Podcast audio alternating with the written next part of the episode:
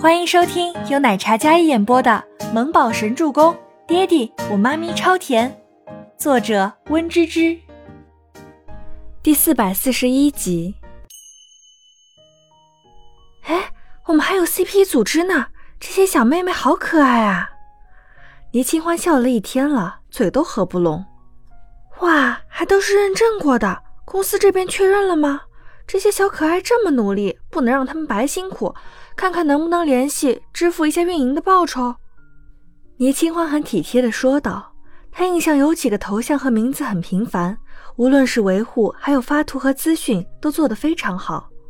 周伯言扣着他的手坐在他的身侧，见他刷手机刷得这么开心，便凑过来看了一眼，深邃漆黑的眼眸随意扫了两眼，然后不疾不徐地开口道：“这几个小可爱，我记得没错的话。”应该是爵和周周，还有全喜初的弟弟三个人。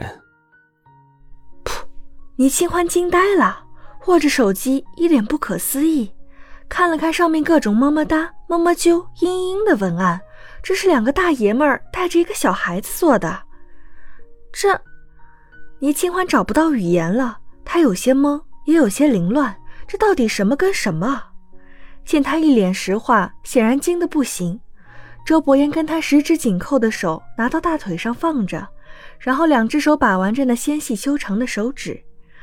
男人羽睫低垂，墨发下剑眉星目，格外温柔的模样。嗯，绝跟全喜初的弟弟似乎很有这方面的头脑。本来之前我找绝弄告白墙的时候，他嗅到了商机，所以上面那些你的忠粉的嘤嘤怪都是他跟全喜初两人。运营好了的话。培养一批正能量的粉丝，我觉得效果还是很不错的，所以就同意他们这么做了。周伯言耐心说完之后，倪清欢还是没回过神来。他回过神来之后，脑补了一下静觉司还有全喜星两个帅气的大老爷们儿在电脑面前敲敲打打，各种么么哒，小宝贝，快来康康这对神仙夫妻，太反差了，有种女装大佬的震撼感。倪清欢没忍住，哈哈大笑起来。肥水不流外人田，我懂，但他们两个未免也太能切换人设了吧？这两大老爷们儿竟然这么可爱。倪清欢倒在周伯言肩膀上，笑得眼泪都要流出来了。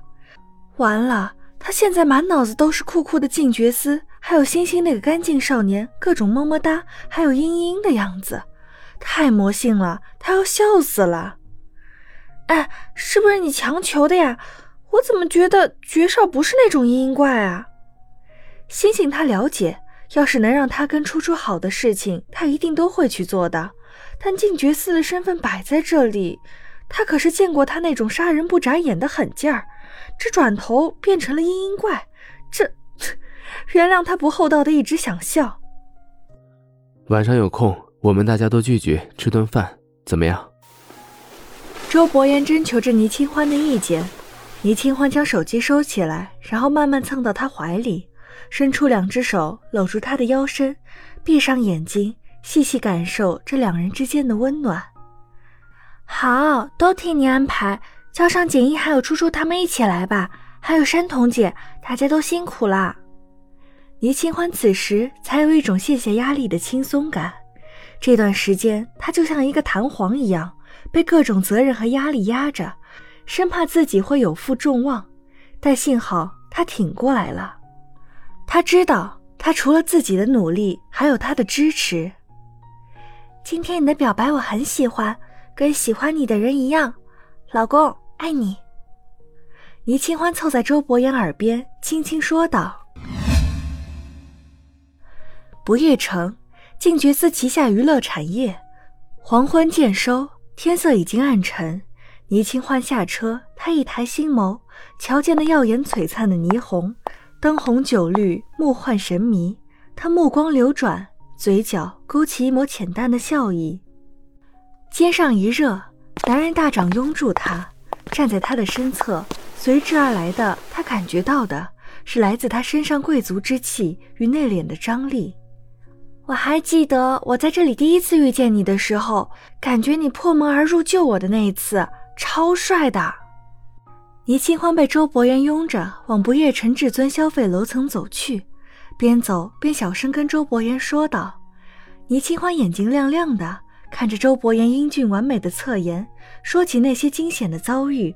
虽然那时很害怕，但此时更多的还是感动和庆幸。周伯言侧眸看着身边娇小可人的小女人，在他眼里，多么绚烂如虹的灯火都不及心爱女子的一颦一笑。以后我都会在你身边保护你，不管何时何地。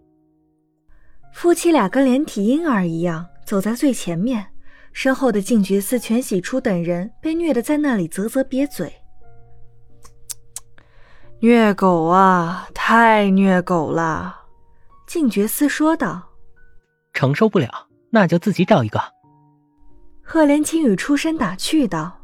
静觉寺睨了一眼身边的兄弟，然后轻哼出声：“切，说的好像你有对象似的，我们都一样，都是单身狗，谁也别笑谁。”六人一出现在不夜城，像是一道耀眼的风景线，个个气质不俗，风格各异，俊男美女都是贵族子弟。来不夜城消费的也都是非富即贵，大家一眼都认出了周伯言、静觉司，还有倪清欢和全喜初几人的身份。但因为保安开道，大家谁也不敢上前，只能站在保安身后，拿起手机拍照、录视频。在等电梯的时候，赫连青雨抬眸看着电梯镜面上，然后他转身看了眼身后，觉，那不是你家小妹妹？此话一出。就连倪清欢都好奇地转过头去，绝少的妹妹哪里呀？叫她一起来聚会，我们认识认识。倪清欢顺着赫连青羽的视线看过去，虽然不知道是哪一位，但那边的少男少女的人群里，看到一个素颜清纯的少女，眉眼满是青春甜美的朝气，斯文安静，与这样灯红酒绿的场景不符。本集播讲完毕，感谢您的收听。我们下集再见。